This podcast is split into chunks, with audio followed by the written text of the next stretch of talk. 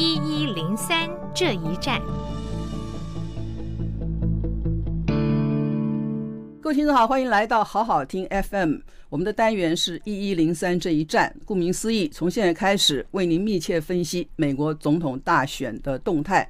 那么今天呢，台湾是九月四号。那么美国十一月三号投票，其实呢，台湾是十一月四号，所以整整从今天到十一月三号，整整八周的时间。这八周的时间还有很多的变化。那么尽管现在有人认为呢，川普会连任，也有人认为呢，拜登呢有希望打败川普，但这不重要。我们要看的是最近整个国际氛围美国国内的氛围啊，究竟对哪一个候选人比较有利？那么讲到这个国际氛围，当然就想到了美中之间啊，从川普上任以来啊。从美国优先政策出发呢，一直似乎在惩罚中国大陆。那么两年的贸易谈判呢，在今年一月终于签了第一阶段。第一阶段签了之后呢，紧接着新冠肺炎登场。美国到现在为止呢，已经死了将近十八万人了。全世界呢，大概有两千六百万人都已经确诊了新冠肺炎。所以呢，川普呢，针对这一点呢，对中国大陆是非常非常不能谅解的，因为他让。美国的失业率居高不下，美国的经济呢，这个第二季呢衰退了超过百分之三十以上。那么对川普而言，经济牌、股市能够强劲，这个失业率能够下降，GDP 能够不断上升，可能是他连任最大保证。可是，一场新冠肺炎呢，完全打乱了川普呢连任的这个如意牌。今天我跟介正要谈，就是说，从一九七二年二月尼克森总统破冰之旅去访问了中国大陆，呃，以后呢。那么到今天为止呢，刚好是呃四十八年啊，一九七二到二零二零是四十八年，四十八年的婚姻啊，其实不太容易维持啊，尤其是两个意识形态啊，这个文化认同啊，那么经济跟政治制度完全不同的国家，可是毕竟呢，中美之间呢，这个 China America 呢是有了四十八年的这个婚姻，但最近呢，美国要跟他离婚了，美国说我们要跟他 decoupling 啊，decoupling 就是要离婚了，所以我很快来回顾一下过去四十。八年美中之间发生什么事情？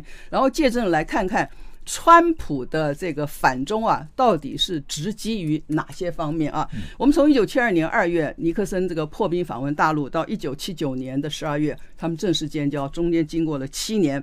那么一建交，美国就给了中国贸易最惠国的待遇啊。那这个对于后来中国在二零零一年能够加入世界贸易组织是有非常大的帮助的啊。是美国协助中国加入贸易组织。那么，在这个一九九四年克林顿当总统以后，这个最惠国待遇又继续延长啊。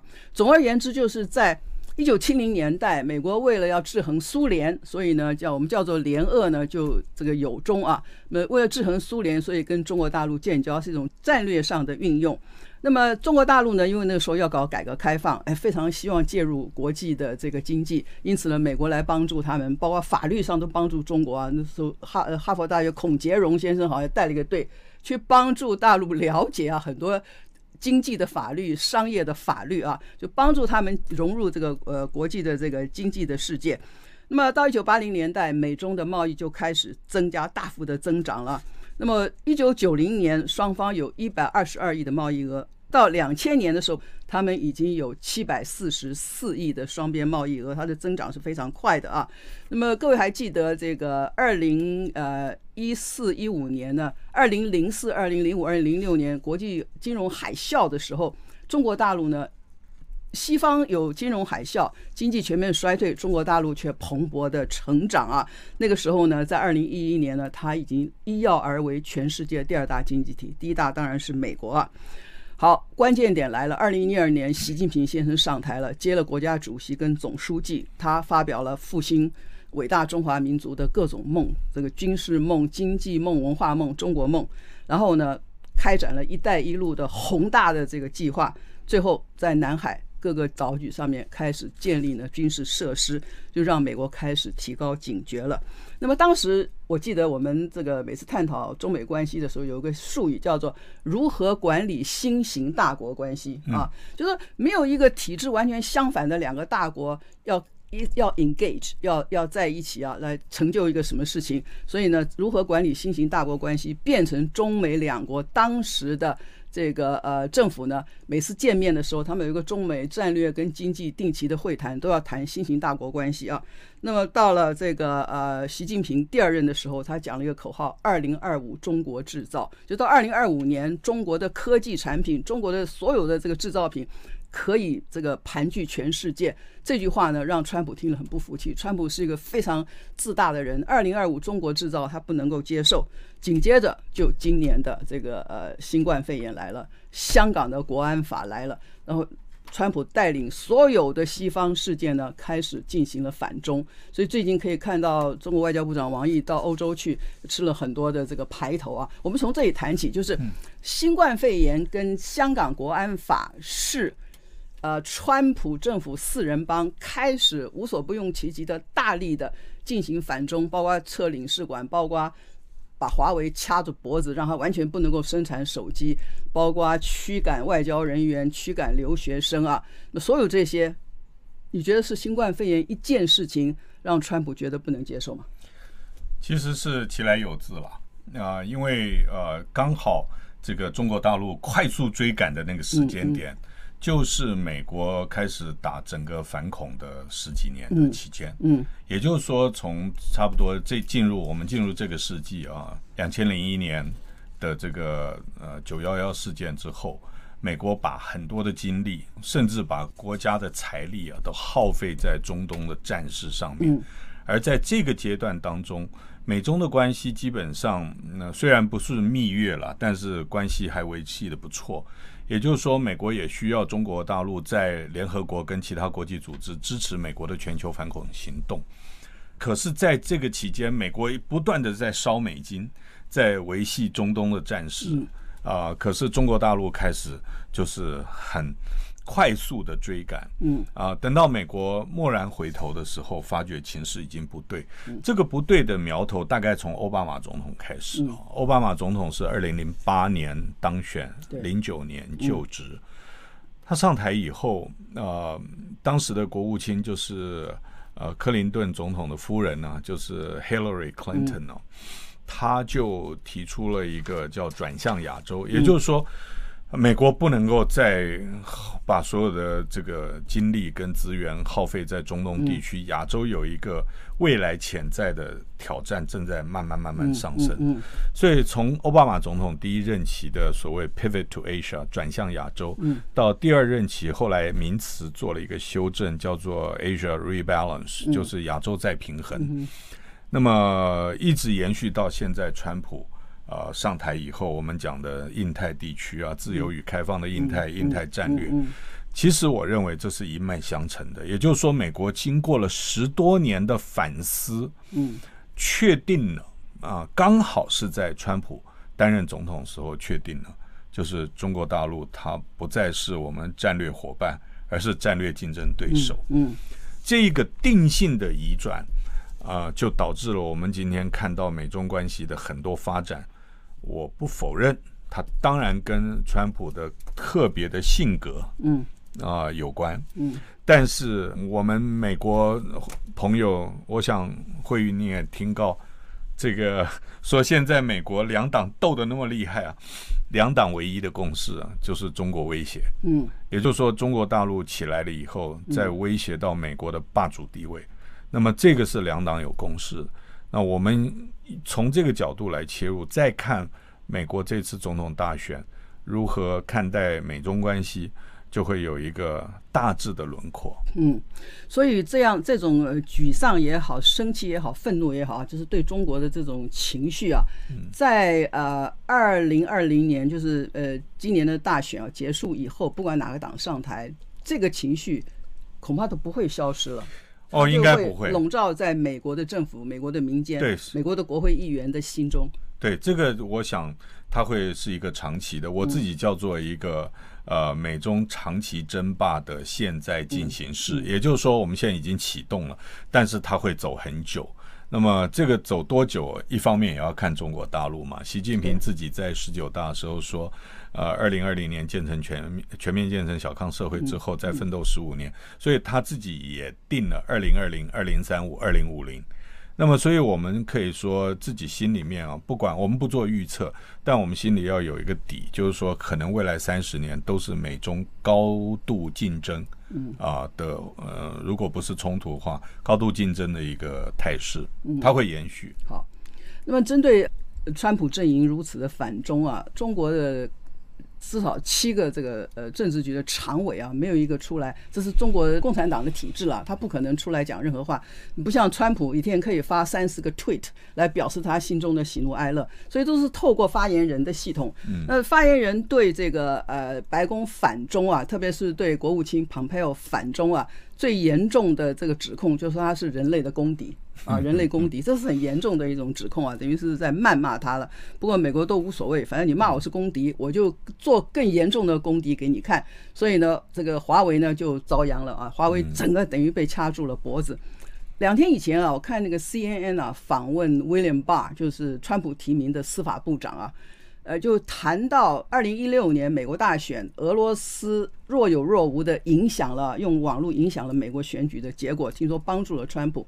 那今年有没有呢？这威廉巴斩钉截铁地说，俄罗斯、伊朗跟中国都透过网络要影响美国的大选，甚至破坏美国的大选，呃，引导美国的舆论。人家人家问他，那个记者问他谁最严重？我以为他说俄罗斯，因为俄罗斯已经有有有前面的这个案例了。他说不是。他说：“中国现在是三个当中介入美国选举最深的，他是透过了网络进入美国选举的系统啊。我不知道到开票的时候是不是有什么黑客可以进到这个开票的系统去。但一个司法部长这样说，他说中国是目前最严重要影响二零二零美国大选的。这样说起来，中国希望谁当选？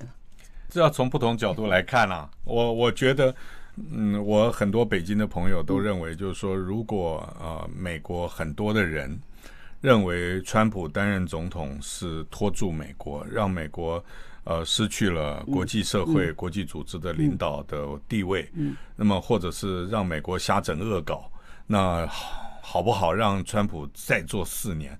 这样子的话对中国是有利的。啊，这这是一个思路。另外一个思路就是说，呃，川普总统他是一个。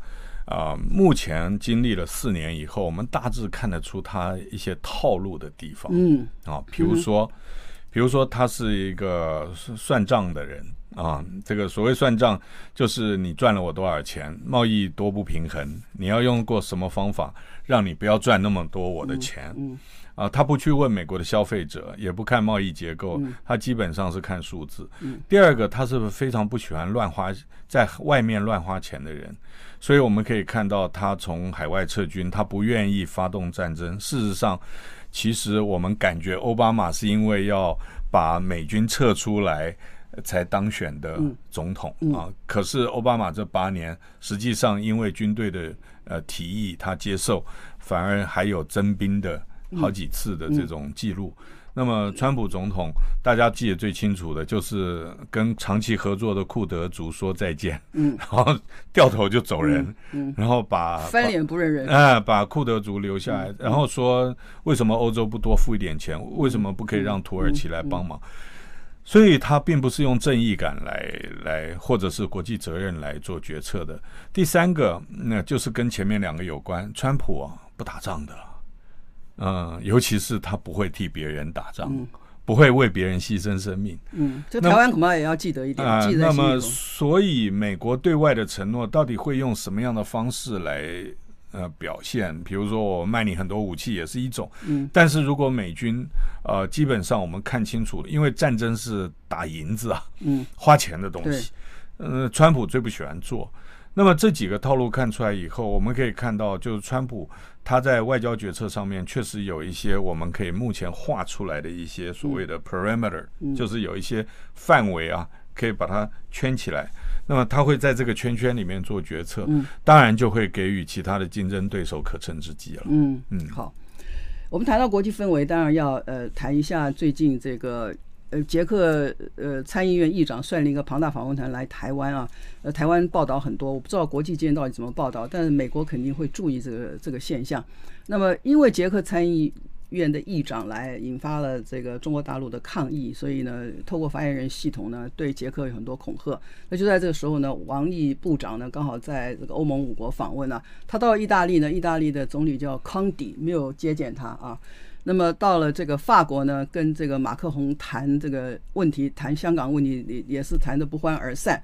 那最显著是到了德国，因为我觉得在欧盟国家里头，德国是最啊、嗯、比较理智的一个国家。譬如美国要求欧盟几个国家拒绝华为五 G 设备的时候，英国第一个附和，英美有特殊关系嘛。然后法国 Yes or No 不讲，但德国就说我们走自己的路，我们我们继续要用五 G，要用华为的设备。可是这次德国的外长呢，对王毅，我们每天在电视上看，因为台湾的电视。这个喜欢啊，这个台湾电视台有很多有，就是有固定的政治立场啊。我我必须要说，就是非常亲政府，会非常亲执政党。因此呢，只要是对中国大陆负面的消息，二十四小时不断的播，我们就不断的看到德国外长马斯啊跟这个王毅见面的时候，气氛看起来真的是很僵啊，而且当面就质问他说：“你怎么可以这个？”恐吓这个呃，我们欧盟的这个国家之一的捷克，我们是很团结的一个家庭。你骂我们家庭成员，我们大家都要团结起来护着他。另外就是对香港的问题，就当面质问啊，这个是很难看的事情。不过王毅很有风度啊，大概都放在心里头，回去再说。所以最近这国际气氛对中国大陆来说实在是不好啊，欧盟访问不好，印度。就执意要跟中国大陆在边境呢，要要看要产生冲，要发生冲突。然后澳洲也一样啊，站在美国这一边。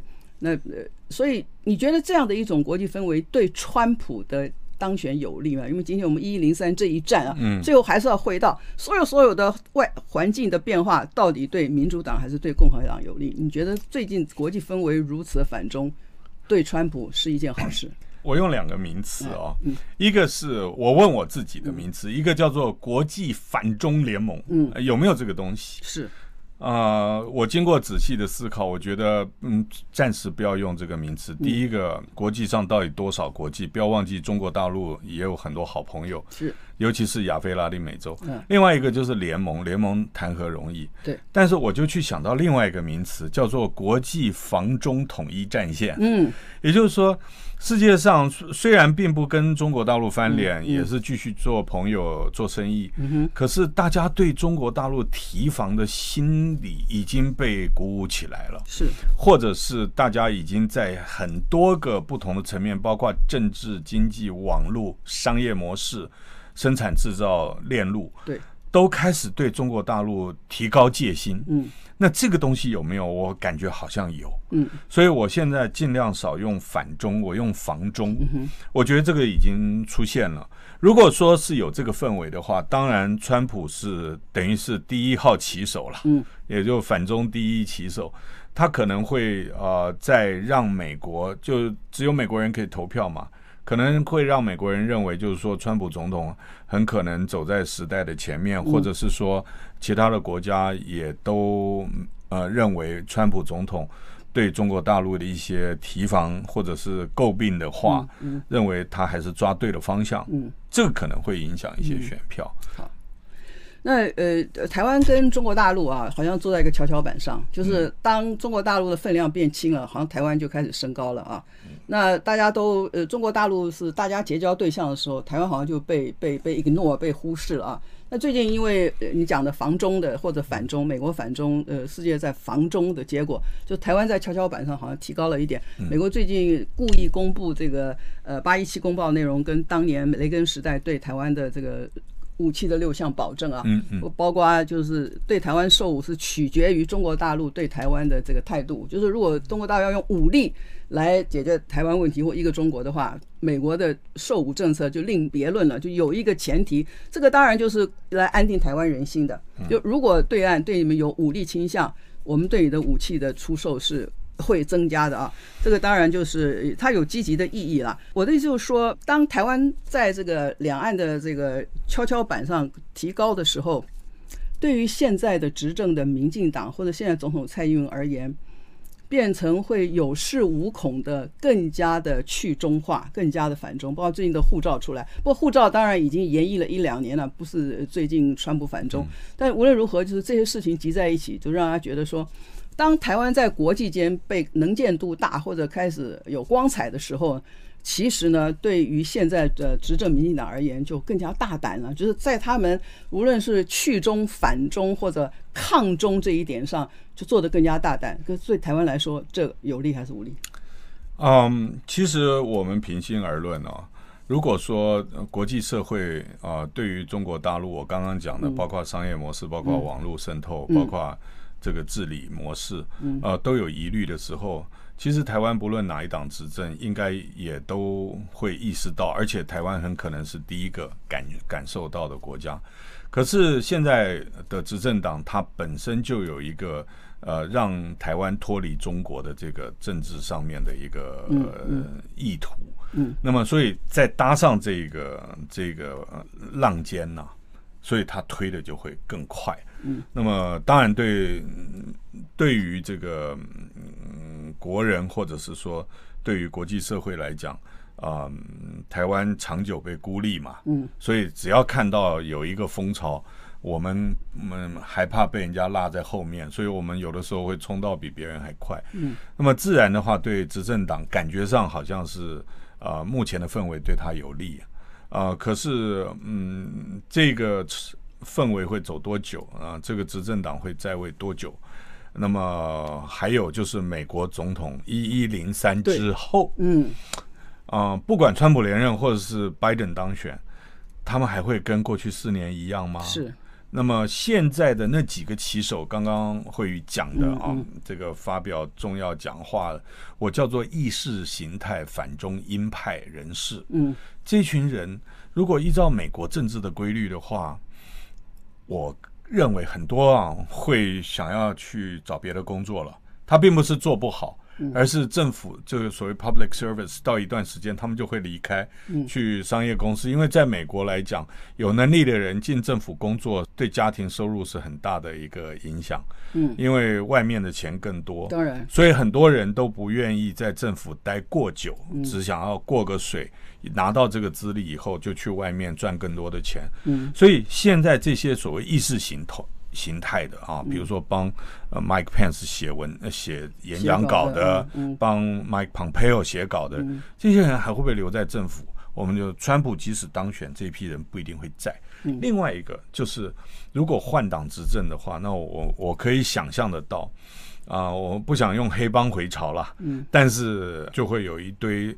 对川普想要吐口水的传统建制派，他会进到美国政府里面。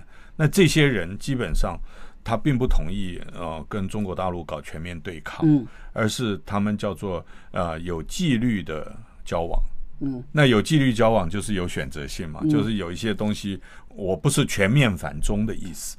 在台湾要特别注意的就是这一点，就是说美国选完了以后。会不会仍然跟去年两年半到三年之间的这种高张力、越来越反中的这种势头，会不会转向或者是减缓？嗯啊，加速或者是转向？嗯，这个就是我们要注意的。嗯，但无论如何，我们下个结论就是，不管哪一个党、哪一个人进入白宫。但是中美就是中国大陆跟美国关系回不到二零一六年以前那样的境界了，对不对？回不去。就是双方要重，如果愿意的话就重新修补；如果不愿意的话就继续对抗下去啊。那么呃，所以这个是呃值得大家来关注的一点，就是不管哪个党上台啊，经过川普这四年的折腾，那么经过新冠疫情、经过香港国安法这些事件之后呢，中美关系不会再回到二零一六年以前那样的平静啊，彼此就是我不同意你，但是呢，我可以跟你一起 engage，我们一起啊坐下来商量很多彼此互相有利的事情。最后我要问一个，就是川普啊，虽然反中，而且拉其他的国家一起来反中，所以反正就是商业上的反中，就是不要用华为的设备啊。他其实没有什么意识形态，川普就是利益取向啊。他虽然这个呃呃希望国际间都反中，但川普的这个单边主义啊，American First，他他这次我看 CNN 一直播这个他竞选的广告都是 Always American First 啊，他这边很大大拉拉的谈，所以他的这个单边主义跟这个美国优先的政策，其实对很多过去美国的盟友或者跟美国亲近的国家来说，也是一种担心吧。哦，那当然，因为嗯嗯，川普，我们简单的逻辑来讲，川普是认为过去有太多的 free riders，嗯，也就是说，因为我美国是老大，所以你们都来挂靠我。